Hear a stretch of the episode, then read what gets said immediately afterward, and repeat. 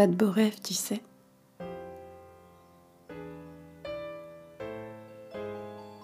Le podcast.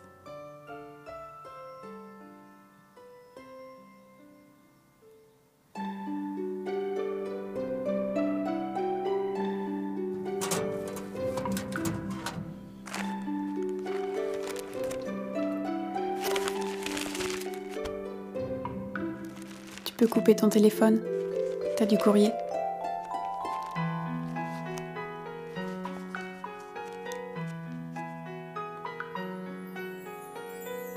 Vous écoutez la série Une histoire de lettres.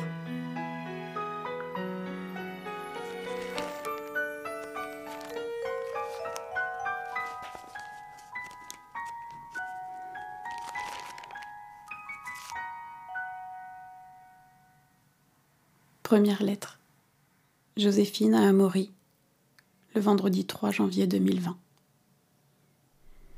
J'ai manqué plusieurs fois le rendez-vous de venir frapper à ta porte sans n'avoir jamais pris la route. Je n'avais pas peur de rester sur le pas sans entrer.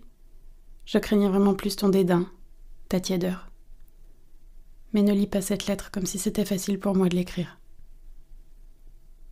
Je voulais te demander si tu as toujours les roses que je t'ai fait livrer, si tu les as fait sécher ou si tu les as jetées. Je voulais savoir où tu les as posées et si tu les regardes souvent.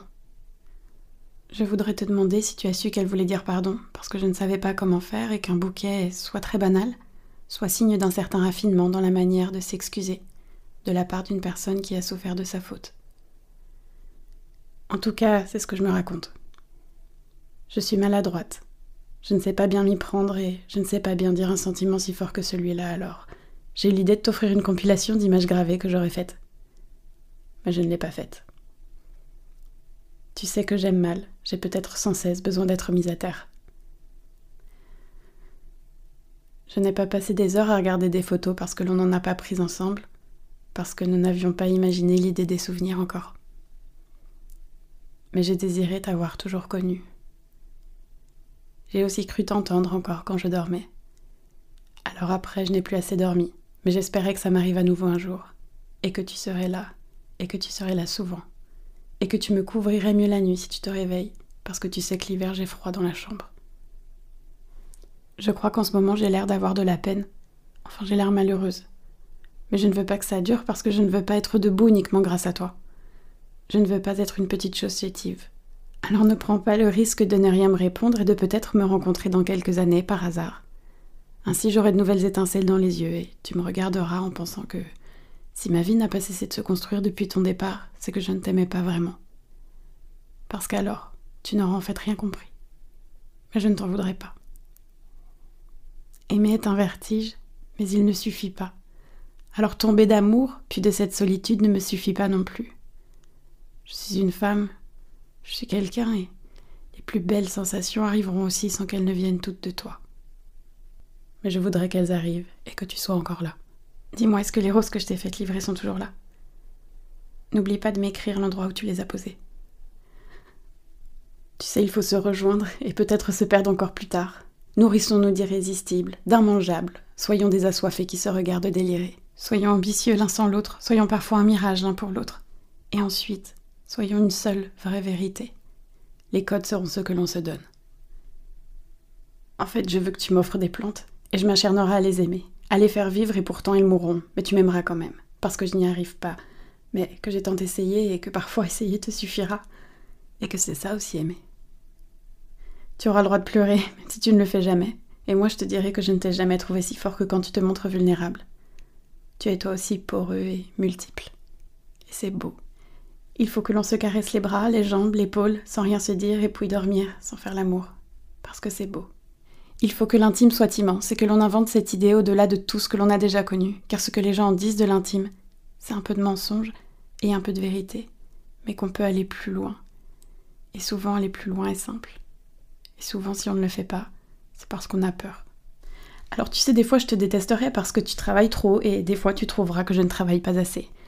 Et des fois je t'impressionnerai encore. Il arrivera qu'un jour je t'attende devant ta porte parce que j'ai oublié les clés de chez toi. Mais comme tu travailles trop, tu arriveras en retard et je serai agacée parce qu'il pleut dehors. Mais ça ne sera pas de ta faute. Parce que c'est vrai, Des fois il pleut et c'est comme ça.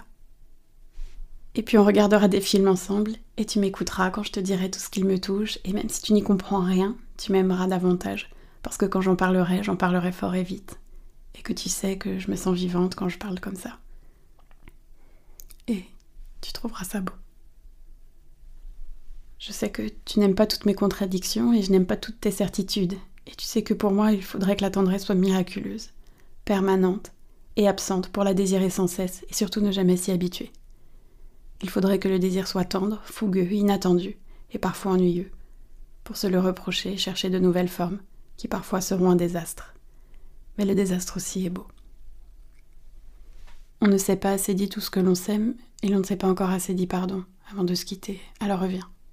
Reviens. Je ne parlerai pas autant que dans cette lettre qui déborde. Enfin, ça parfois.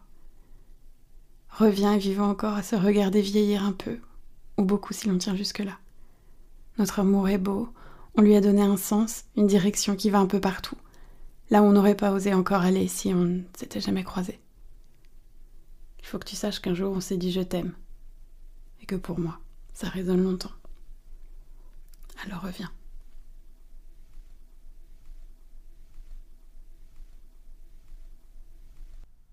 Merci à Serge Villamajo pour la composition des musiques d'introduction.